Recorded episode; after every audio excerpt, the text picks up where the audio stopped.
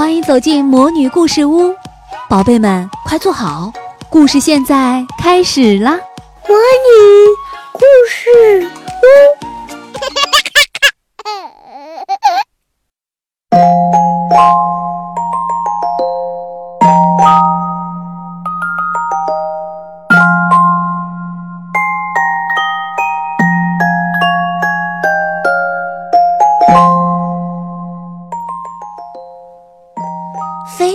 小时候丢了。一天，派老头正坐在厨房的沙发椅上琢磨报纸上的填字游戏，小猫菲菲坐在他的怀里。嗯，讲我小时候丢了的故事好不好啊？菲菲说：“那故事你不是听过好多次了吗？”嗯，再讲一次嘛。菲菲在派老头怀里撒着娇，好吧，好吧。派老头把手中的字母游戏放到一边，微笑着讲了起来。从前有个老头叫派森，人们都叫他派老头。他一个人住在乡下的一间小木房里，一个老头该有的东西他都有了。唯一让他不太满意的是，有时候会觉得自己挺孤独的。派老头养着几只母鸡，也算是他的伙伴。可是母鸡一个个都糊里糊涂的，很难和它们进行点有深度的对话。每当夜色降临，派老头的小木屋里静悄悄、空荡荡的。有一天，邻居安大妈来串门儿。他们俩坐在院子里的丁香树下，派老头闷头喝着咖啡，一句话也不说。安大妈看出来派老头今天不开心。你该找个老伴儿，那样就不会这么闷了。安大妈说：“哎，老伴儿嘛，呃，该早点找。我现在都老了，家里多个老太婆，还真是不太习惯呢。”呃，那养只猫怎么样啊？嗯，派老头想了一会儿，呃，一只猫可能不会太麻烦吧。过了一个星期，安大妈又来了，这次她带来了一只纸盒子。这是什么呀？派老头读着纸盒子上的字儿：“菲菲牌青豆。”诶。盒子里面发出了喵喵的声音。派老头把盒子打开，只见一块绿色的布上面站着一只小猫咪。小猫咪抬眼看着派老头，发出喵喵的叫声。你好啊，菲菲牌情豆。派老头说这句话时的心情，就像看见了夏天早晨的第一缕阳光。我是派老头，这就是你的新家了。哎，你要喝咖啡吗？从此以后啊，派老头的日子从来没有那样的轻松过。他这辈子都没说过这么多话。他给菲菲讲他小时候的故事，讲他认识的母牛的故事。不过菲菲什么也不会说，只会喵喵的叫。可是派老头想，和菲菲说了这么多的话，说不定他可以学会说点什么吧。每天晚上，派老头都给菲菲讲故事。哎呀，世界上哪有这么多的故事呢？所以，有时候派老头会从报纸、杂志上找些故事来念。反正不管派老头念什么，小猫菲菲总是安静地坐在老头的腿上听着。终于有一天，派老头正在给菲菲念一本杂志的时候，菲菲站起来了，指着杂志上一个穿着肥大的条纹裤子的小丑的图片说。我我要一条这样的裤子。派老头吃惊地看着菲菲，这可是小猫菲菲说的第一句话。好啊，好啊，呃，那就给你缝一条这样的裤子。派老头高兴地把针线包拿了出来，多么了不起的一只猫啊！日子一天天过去，菲菲慢慢的长大了，它现在可以自己在屋子里到处乱跑了。菲菲总是不停地说着话，过去寂静的小木屋现在充满了欢声笑语。每天早晨，派老头都被小猫菲菲从梦中叫醒。菲菲在老头的胸上跳舞，抓他的鼻子，拉他的脚趾头，还一边大叫：“派老头，快起来和我一起玩！”有一天早晨，派老头一醒来就觉得不对劲儿，自己不是被菲菲从梦中叫醒的。他全身一震，从床上坐了起来。菲菲，菲菲，你在哪儿啊？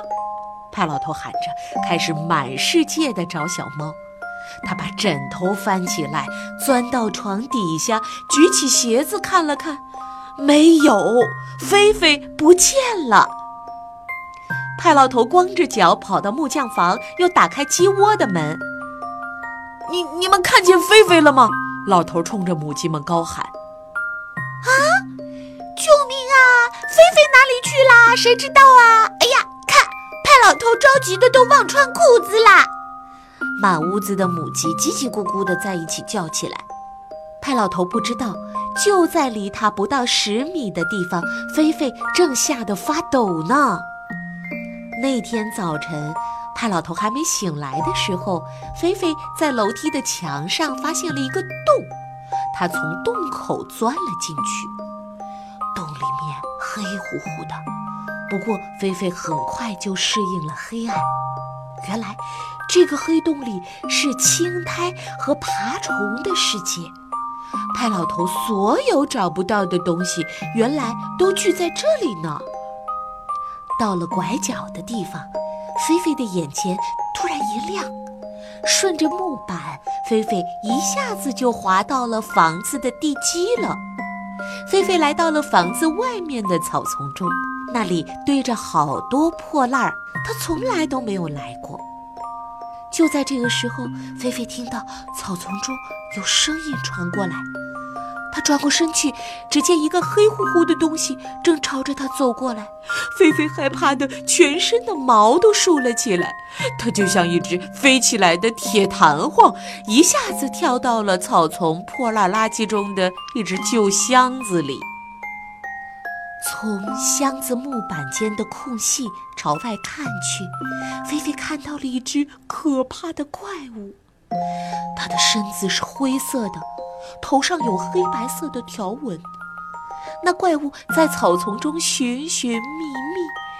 菲菲想：啊，那怪物一定是在找好吃的小猫咪。他大气儿都不敢出。就在这时，菲菲听到派老头在喊她：“太好了，太好了！可是怎么才能让老头知道自己躲在这儿啊？”菲菲不敢回答，怕被怪物听到。时间慢慢的过去了，灰色的怪物还是没有离开草丛，菲菲开始掉眼泪了吱吱吱吱。谁在这里没完没了的哭啊？一个声音这样说。呃，这里有只伤心的小猫咪呀。又有一个声音说。原来说话的是两个平时住在派老头房子里的小老鼠。菲菲以前见过它们。这些小动物经常不知道从哪里窜出来。我我不敢出去了。菲菲抽泣着说。外面有一只好可怕的怪物在等着我，要把我吃掉。派老头再也找不到我了。你们能去告诉派老头我在这儿吗？告诉他，我可没那么容易。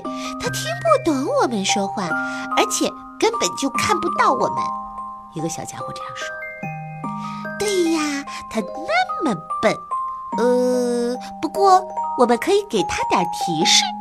另外一个接着说：“一转眼，两个小家伙就消失了。菲菲呆呆地从箱子的空隙处盯着那两只小怪物，期待着派老头快点来救他。这个时候，派老头决定穿好衣服到外面去找菲菲，可是他的袜子和鞋子却都不见踪影了。这个家里总是这样，钉子、螺丝、铅笔、橡皮，什么都可能失踪。就好像是有什么人把东西借走了用一用，过几天又还回来似的。派老头只好穿起雨鞋到屋子外面继续找。诶，这不是他的鞋子吗？他躺在屋子外面的草地上，看上去像是要往花园里跑似的。接着，派老头又发现了他的袜子。他们铺在地上，指向了院子里的木匠房。派老头跟着袜子走到了木匠房，发现他的裤子、背带也躺在草地上，指着木匠房后面的方向。在房子后面的树枝上挂着一只厨房用的铁刷子。在树丛里，派老头看见了一只獾猪。这只老獾猪啊，经常来派老头的院子里串门儿。你好啊，老獾！派老头朝着正在觅食的老獾猪说。老獾猪抬头看到了派老头，急急忙忙地钻进树丛中，消失了。菲菲，菲菲，你在那儿吗？我我我在，我在这儿啊！只听见远处一个堆满了破烂的木箱子里传出了一个惊喜的声音。派老头走上前，一把将菲菲抱进怀里。菲菲呢，也搂住派老头的脖子，紧紧不放。呃，派老头，你可把我从那个怪物口中救下来了！快带我回家，这儿好危险啊！菲菲慌忙地说了一大堆话。不危险，不危险的，菲菲，那个不是什么怪物，那是老獾猪啊，它不爱吃猫咪的。派老头抱着菲菲说：“派老头轻轻地把菲菲放到院子里一只生锈的铁桶上面，说：‘这里没有什么好害怕的，来，你在这里玩玩，我陪着你。’菲菲小心地四下打量了一会儿，然后慢慢地从铁桶上跳到一把旧的大锯子旁边。”又跳上了一辆生锈的自行车，最后才谨慎地落到地上。很快，他就不害怕了。派老头和他的小猫菲菲终于可以一起吃早饭了。老头问猫咪：“是不是他把鞋子和袜子摆在地上指方向的？”猫咪说：“不是我，是一些你看不到的小动物帮你找到我的。”真的吗？派老头有点吃惊地看着猫咪。哎呀，现在我可真的不寂寞了。我不仅有邻居，有母鸡，有看不见的小动物，还有你，我可爱的小猫咪。从此，猫咪和老头就过着幸福的生活。好了，派老头的故事讲完了。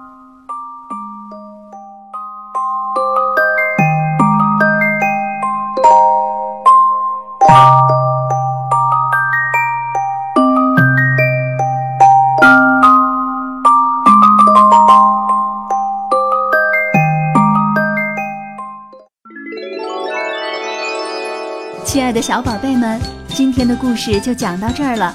想听更多的好故事，欢迎你在微信公众号上搜索“魔女故事屋”，加关注来和我们做朋友。这里有更多的好故事等着你哦。我们下期再见。